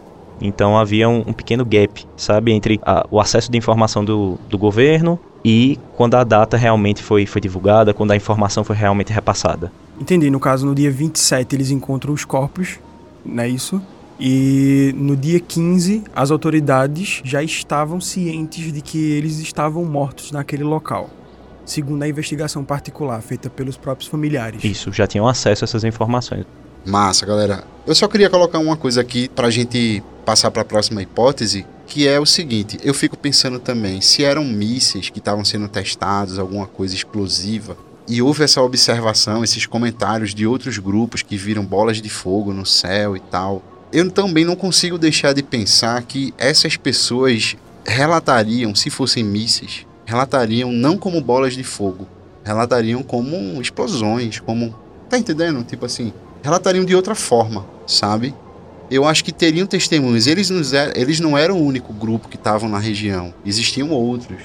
Né, outros grupos que estavam ali nos entornos, tanto que há esses relatos. Então eu fico pensando, se fossem testes explosivos, será que não teria assim som? Teria mais evidências, teriam mais relatos, sabe? E sempre entra na questão do por que eles deixariam os corpos lá. Se isso era uma evidência de que houve testes secretos que eles não querem que sejam divulgados, eles vão dar cabo dos corpos, eles não vão deixar lá. Sabe? Eu não consigo me, me convencer. Existem pontos nessa hipótese que eu não, não compro assim. Falta, não me convence. É por isso que eu acho que eles não sabiam. Eu acho que eles não sabiam de que tinha um grupo ali, fizeram um teste e, tipo, deu a merda que deu. Mas se eles não fizeram o teste também, o que será que foi, né? Isso. Será que foi o Yeti? E essa teoria do Yeti, ela é de 2014, em que uma equipe de TV do Discovery fuçou o caso e sugeriu que o culpado seria um Yeti. A principal evidência seria uma fotografia recuperada no filme de uma das câmeras, que mostrava uma figura com aparência símia. Bora lá. Essa teoria, qual é o embasamento dela? O embasamento dela é o seguinte: o povo Mansi acreditava que existia uma entidade ou criatura, etc., que protegia aquela floresta.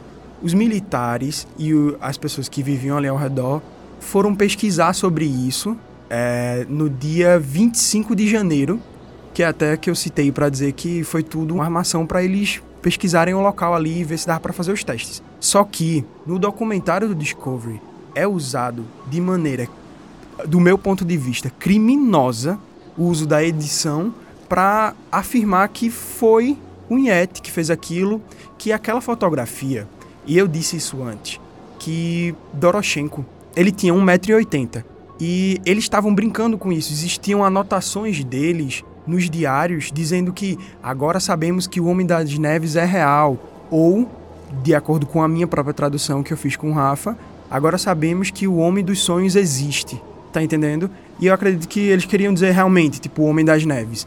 Mas é um ponto interessante que a gente precisa levar em consideração aqui, que é, eles tinham um jornal satírico com o objetivo justamente de fazer essa resenha. E eles estavam se divertindo muito. Nas fotos você vê que eles estão se divertindo muito.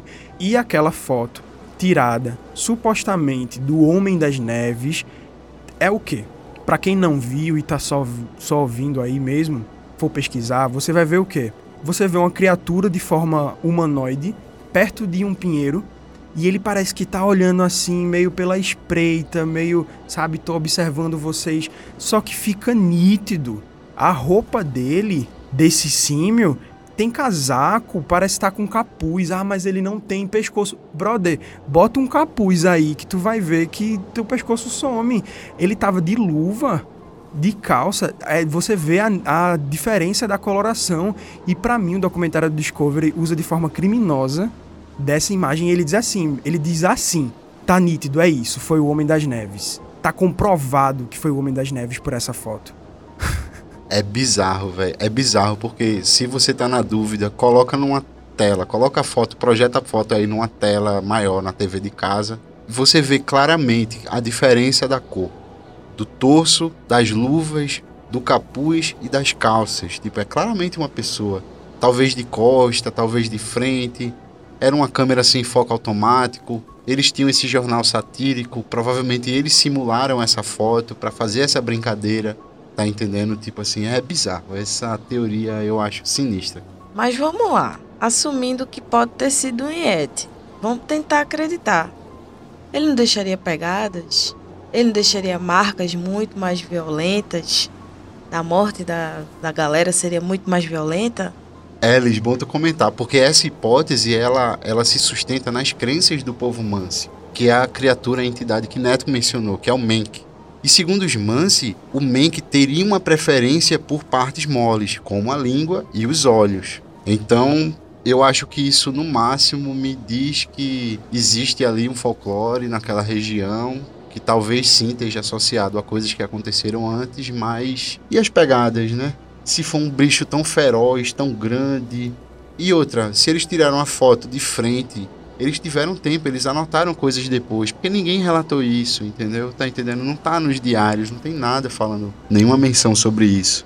E é de uma má fé tão grande que quando ele vê a foto, o que é que ele faz? Ele diz assim: não, dá pra ver que esse cara tem entre 2 a 3 metros de altura, 3, 4 metros. Ele fala um número bem alto, assim, tipo, com base em quê, cara? Com base em quê? Aí, não, tem uma foto aqui de um Menk. Aí tem uma foto aí, dá pra ver que é uma pegada gigante e tal. Isso foi aonde essa foto? Ah, é de Passo de Atlov, é da, da investigação. Aí ele diz, é uma pegada grande. Com base em quê? Com que régua? Então vou aproveitar aqui que a gente entrou na atmosfera da fantasia, né, dos, das hipóteses mais fantásticas. A gente chega na última hipótese sobre esse caso, mas lembrando que não existem apenas essas nove, que é a hipótese dos aliens. E, inclusive, isso é sustentado por aqueles relatos de excursionistas outros grupos que relataram o avistamento dessas bolas alaranjadas sobrevoando o local, ali pelos céus. E aí entra a afirmação de Lev Ivanov, quando ele fala sobre a questão das bolas de fogo, de relatórios que ele teria presenciado, tido acesso, e a última fotografia também do grupo, onde aparece aquela luz ali que ninguém sabe dizer de fato o que é. Então, nessa hipótese, aquela seria a nave ou uma sonda e esses seres, essas inteligências chegaram e por algum motivo espantaram eles, mas depois decidiram que era melhor eliminá-los. É uma hipótese bem complexa, porque lida aí com muitas questões de fé, de crença, né? É uma hipótese também preguiçosa, porque você atribui a coisas extraordinárias mas ao mesmo tempo é um caso onde você fica meio sem ter o que dizer. Tá entendendo? Então, quero saber o que é que vocês acham disso aí. Explicaria a falta de pegadas. Total. Explicaria muita coisa, eu acho que explicaria tudo. pra ser bem sincera, essa teoria dos aliens é a que eu não quero acreditar. mas eu fico bastante inclinada, principalmente depois de ler o, o, livro de Carlos Alberto Machado, Mutilações Humanas, né? Esse, esse livro, ele me deixou, assim, muito assustada. Acho que foi um dos livros mais assustadores que eu já li na minha vida. E ele ter fechado o livro com o caso de Atlov de uma forma tão bem explicadinha, bem detalhada e te levar para essa teoria é, faz a gente realmente a gente não consegue refutar, sabe, essa teoria, porque se foi isso, explicaria tudo. Explicaria radiação, explicaria não ter pegadas, explicaria o pânico que a galera sentiu, porque provavelmente foi um, algum tipo de sonda, algum tipo de, eu chamo de drone, né, do ZT, o dronezinho dos ETs ali, pode ter assustado o pessoal e o pessoal entrou em pânico, saiu correndo, uns morreram de hipotermia, e Nesse livro ele fala muito sobre as mutilações humanas, né? Muitos casos de mutilação humana. E esse caso de Dyatlov é esse fato de ter sido arrancado os olhos, ter sido arrancada a língua, algumas partes do corpo, isso é uma mutilação humana. Então pode corroborar essa teoria dos aliens também. A Rafa tá aqui se contorcendo, tá querendo falar também. Fala, amigo, conta. Não, é o seguinte, é porque esses elementos eles estão presentes em outros casos. Tipo o da caso Santa Isabel, da senhorinha lá que ficou sem rosto, né? É, o caso do senhor Olívio. Guarapiranga. Nossa, Guarapiranga é meu pânico esse caso. Pois é, então quando você assume, o cara é ufólogo, então a gente já vai já sabendo, tem algumas escolhas de palavras ali que não são feitas à toa. Então, claro, ele tá tentando levar você a acreditar na hipótese alienígena. Só que ele tem um ponto, sabe? Tipo, ele tem um ponto. Porque de fato, esses elementos eles estão presentes em outras situações que não tem nada a ver com militar, nada a ver com vento, infração e etc, sabe? Então fica uma coisa meio nebulosa. Mas digam aí vocês. E outra justificaria também eles terem deixado os corpos lá, não tá nem aí para isso, sabe? Mas e aí, meninos, o que é que vocês acham? Eu acho que o que me deixa mais em dúvida em relação a essa teoria, comparando principalmente com a teoria anterior do Yeti, eu acho que essa ela me deixa com um sentimento um tanto incômodo, sabe?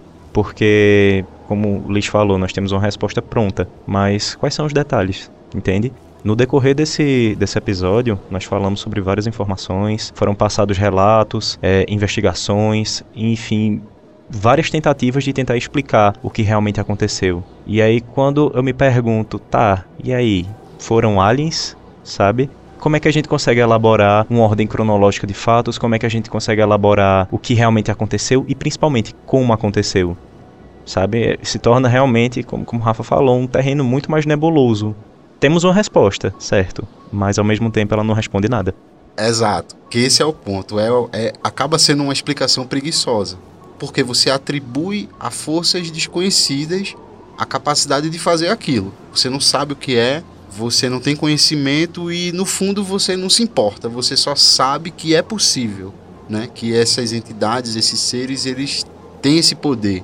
Então acaba ficando uma coisa meio preguiçosa, mas ao mesmo tempo é esse caso que deixa a gente em muitas dúvidas, tá entendendo? Eu vou quebrar todos os paradigmas aqui. Eu vou dizer que foram sim os aliens. Foi o alien do Predador, daquele filme de Arnold Schwarzenegger. Ele estava invisível, ele estava voando, ele subiu na copa das árvores, ele foi atirando nele, explodindo, e eles se sentiram caçados, ameaçados e correram de volta para a barraca, mas morreram de hipotermia. Faz sentido, certo? Mas. Uma caçada fácil pro predador, né? É, ele levou. Mas, tipo, eu fico pensando assim, de verdade, é exatamente como o Rafa disse, como o Ed disse, Liz falou eu acho uma teoria hum, preguiçosa, sabe? Assim, de você dizer que foram, foram os aliens, foi um OVNI que fez isso e tal. Sim, de fato, explica tudo. Explica absolutamente tudo. Mas ao mesmo tempo não explica nada, sim, mas por quê? Mas bora lá, bora acreditar que foram os aliens. Você que tá em casa, o pessoal que tá aqui. Se foram os aliens, por que eles atacariam aquele grupo com o objetivo de quê? Proteger uma área, uma pesquisa, o lance de, da, da Ilha dos Caranguejos? Será que a agressividade de ataques de aliens são por causa de defesa de um território que eles estão fazendo uma pesquisa? Eles estavam fazendo uma pesquisa ali, sendo que só tinha o quê? Quartzo e outros minerais ali, tipo, mais o quê? É isso que eu fico pensando, isso que me pega. Eu acho que essa teoria ela explica tanto quanto o Yeti. A única coisa que o Yeti não explica é porque é a ausência de pegadas. Tá entendendo o que eu quero dizer? Sabe o que explica melhor para mim? Ou foram aliens, na circunstância do sobrenatural, ou foram aliens, ou foi o que? O espírito da floresta, que como a comadre Florzinha vai lá e tipo, eles estavam tirando onda, fingindo ser o Mank e tal, e tipo, enfim, eles não respeitaram a floresta e a floresta caçou eles. Isso explicaria a agressividade em que os corpos foram encontrados, mas não explica a radiação também existem casos de aliens com radiação, certo? Aí você consegue até tipo fazer um, um, uma linha de raciocínio. Mas é isso aí. Se foram os aliens, eu acredito que foi uma espécie do tipo predador lá. Sabe assim, a fita da caçada mesmo. Eles foram caçados. A agressividade com que aquilo aconteceu É então o rasgo na barraca teria sido da garra do predador. Exatamente, o rasgo da barraca teria sido da garra do predador. Ele rasgou a barraca, eles se assustaram, que porra é essa tal, ouvindo um barulho aqui fora. Aí eles, sei lá, viram alguma coisa, alguém botou a cabeça ali, puta que pariu, corre. Eles rasgaram e saíram no desespero que eles estavam, olhando para trás e correndo, correndo. Isso explicaria porque eles olhariam por uma árvore para ver se ele ainda estava lá. Tá entendendo? Agora, eu acredito o seguinte, se foi um OVNI, não seria, no caso, um objeto voador não identificado. acho que ele foi para a Terra e caçou eles na Terra. Ou ele flutuou e atingiu eles ali, tipo, mas cai na mesma questão. Por quê? E tá, vamos tentar puxar mais um detalhe que eu acabei me lembrando. Haviam sinais de luta nos corpos. Eles teriam entrado em combate com seja lá o que fossem essas criaturas, sabe?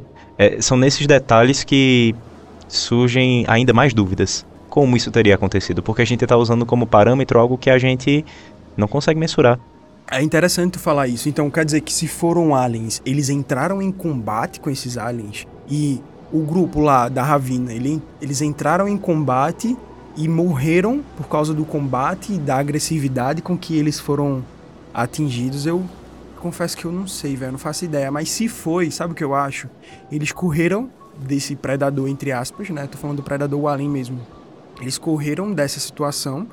Quando eles chegaram lá, acenderam a fogueira e tal, é, seja lá o que foi, viu a fogueira, mas veja só, olha que interessante. Se você está sendo perseguido por algo, você vai acender uma fogueira. Tu tá entendendo o que eu quero dizer? Eu estou sendo perseguido por algo. Algo está me perseguindo. Eu vou acender uma fogueira, eu vou chamar a atenção é porque fumaça, eles precisavam, é porque eles precisavam se aquecer. O, a única forma que eles teriam de se aquecer, porque eles não estavam com muita roupa, era fazer uma fogueira. E a fogueira foi feita numa posição que não dava para ver da barraca ela foi feita na parte de trás do pinheiro, na perspectiva de quem estava na barraca. Tá entendendo? Ou seja, eles tiveram esse cuidado. Eu acho que eles fizeram por causa do vento, sabe? Tipo, será que não foi por causa do vento? É, e é possível. Ou eles fizeram para se esconder mesmo, realmente. Você faz a fogueira ali escondida, porque você tá com frio pra caralho. E eu também penso que foi por causa do vento. Você faz a fogueira perto da árvore ali, você tá. O vento tá vindo do lado da barraca ali, que é a área aberta, a área que, é, que eles chamam de descampado, né? Um, uma clareira. Então, eu faria. A, se eu tivesse que fazer uma fogueira, eu faria, tipo, co cobrindo assim também. E uma coisa que explicaria, tu falou aí a questão da agressividade dos quatro últimos. E se os primeiros que tentaram chegar na barraca, quando tentaram, quando foram descobertos, eles tentaram essa hostilidade, jogaram pedras ou enfim.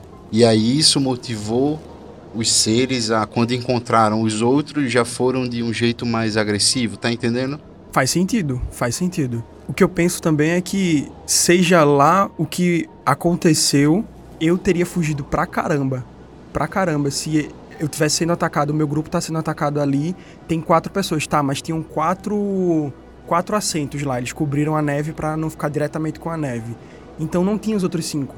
Já tinham morrido dois, sabe? Você fica meio. Eu acho que o que seja lá que aconteceu no grupo da Ravina assustou quem tava os outros, os outros que estavam perto. Diatlov, Izina e os outros dois, eles correram porque, tipo, não dá para ficar aqui. E os outros que estavam lá não puderam fazer nada. Eles estavam simplesmente sendo atacados e, tipo, só tentando sobreviver. Eu acho que é algo por aí, se foi OVNIs.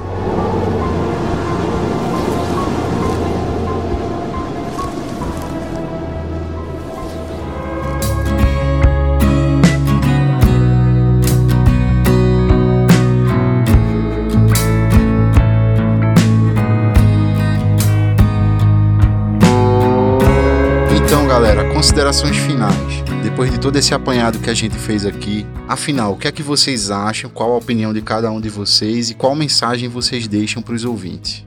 Eita, galera, aí é que você me pega, porque eu fico inclinada com a teoria dos, dos testes militares, eu fico inclinada com a dos aliens, com a avalanche, mas é aquilo que a Ed estava falando. Acho que foram uma cadeia de eventos e várias teorias, várias hipóteses para explicar, tentar explicar, né, dar uma causa só para o que aconteceu, mas eu acho que foram pode ter sido até uma mistura de todas essas teorias aí, todas não, né?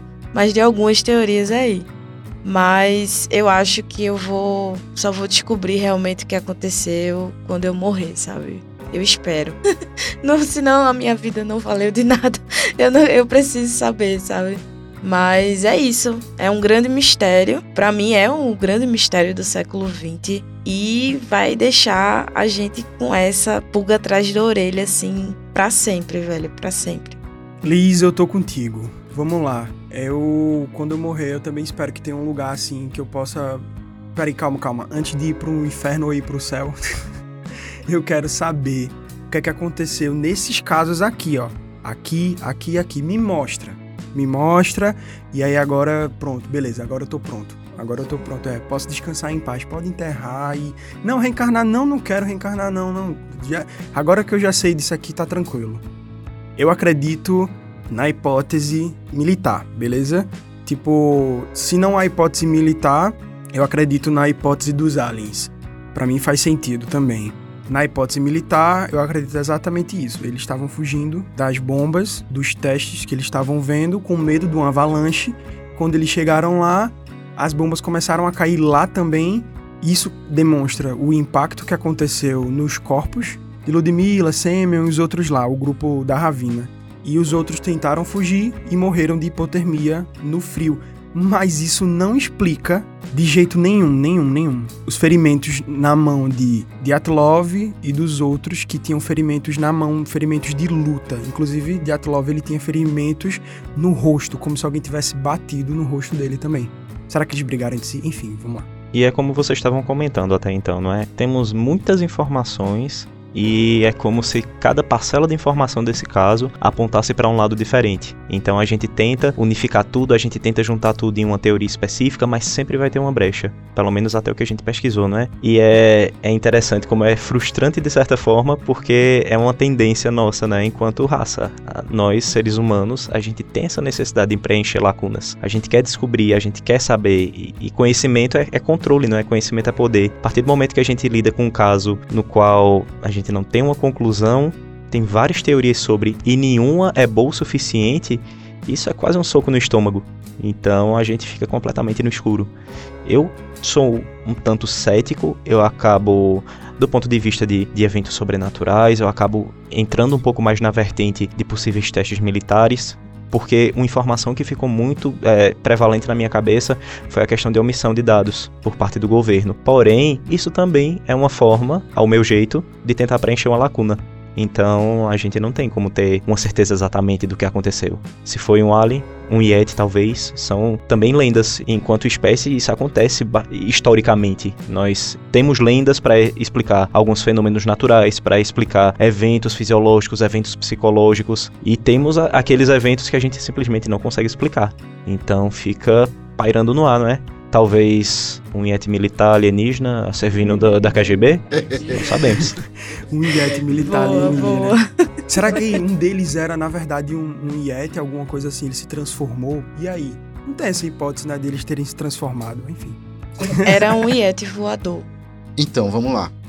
Eu já boto aqui que eu considero a hipótese dos OVNIs pau a pau e talvez até se sobrepõe se você começa a levar em consideração se a crença envolvida você vai levar mais em consideração e acabar se sobrepondo com a teoria dos OVNIs. Mas eu acho que essas teorias, tanto dos OVNIs quanto dos testes militares, elas meio que estão pau a pau aí na tentativa de explicar. Na dos OVNIs ficam lacunas, as motivações, o porquê, etc., o método, tal. Mas a gente também está assumindo que são coisas que a gente não consegue explicar, não consegue compreender. Na dos testes militares ficam lacunas também, embora se explique muitas coisas, consiga se encontrar em caminhos para explicar muito do que aconteceu. Então eu já de cara eu coloco que para mim a do OVNI, ela faz mais sentido, ela é mais plausível do que a da Avalanche, por exemplo, sabe? A do Infrasom, todas aquelas primeiras ali do Povo Manse e tal. Por mais fantástica que seja, eu ainda acho que ela faz mais sentido, tá entendendo? Diante do cenário que foi colocado ali. E o que eu acredito, eu acredito, sinceramente, eu flerto com o sobrenatural. Eu não vou dizer que foram OVNIs, porque eu não sei. Eu fico algo próximo com o que o próprio governo definiu, que é força elementar irresistível, só colocaria a força misteriosa irresistível. Uma força que a gente não conhece e foi irresistível. Eles não tinham como resistir aquilo. Eles pereceram, todos eles. Então, o que foi, eu não vou nem dar o palpite. Eu acho que tanto pode ser OVNI, quanto pode ter sido um encobrimento muito bem feito militar, com várias lacunas, mas que ao mesmo tempo deu certo, porque 65 anos depois a gente não descobriu nada. Enfim, uma força misteriosa, alguma coisa aconteceu ali e que eles não conseguiram resistir. Agora eu considero essas hipóteses, por exemplo, eu não colocaria a do, a do OVNI junto com a do Yeti. Eu acho que a do Yeti faz muito menos sentido, porque tem a lacuna das pegadas, tem, enfim, várias coisas que a gente pode apontar. A do OVNI eu acho que ela explica. Por pior que seja, assim, sabe? Por mais preguiçosa e por mais fantástica e, enfim, apostando em coisas que a gente não sabe, que a gente presume ou crê, mas ela ainda assim, ela tem um desempenho melhor na explicação do que outras hipóteses, sabe? Então, eu vou por aí. E essas foram algumas, não é, que, que foram feitas esse recorte. Essas foram nove entre várias outras teorias. Então, 71, 71, né? cara, são muitas 75. 75, não é? 75 outras teorias é, disponibilizadas, publicadas, sem falar outras teorias pessoais. Eu fico me perguntando uh, as próprias teorias que os familiares das vítimas podem ter elaborado, o amigo deles, o, o Yudin, quais foram os pensamentos que ele pode ter tido em relação a isso, sabe? Então tem muita coisa que poderia ter acontecido. Tem, temos é, literalmente é um, um, oceano escuro à frente. E o foda é que pra família, pros amigos, para quem fica, fica aquele mistério, aquela lacuna que a gente tenta preencher durante 65 anos e vai continuar.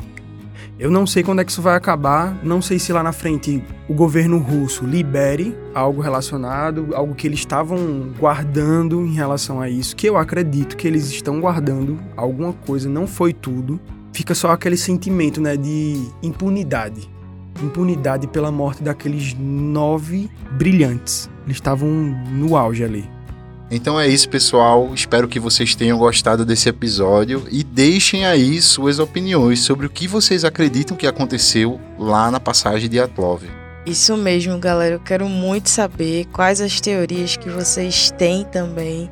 O que é que vocês pensam sobre esse caso? E conta pra gente. Pode contar lá no Instagram, pode contar até pelo áudio no WhatsApp também, que a gente tá doido pra ouvir vocês. É isso aí, mandem as teorias. Quem sabe no futuro a gente faça uma reabertura do caso, analisando as teorias que vocês mandaram, teorias novas, etc. E é isso aí, grande abraço e cuidado com o Yeti. E é isso aí, pessoal. É, agreguem também com mais informações, pensem com base naquilo que nós trouxemos de informações, tracem suas próprias teorias, comentem, compartilhem também e muito obrigado pelo convite.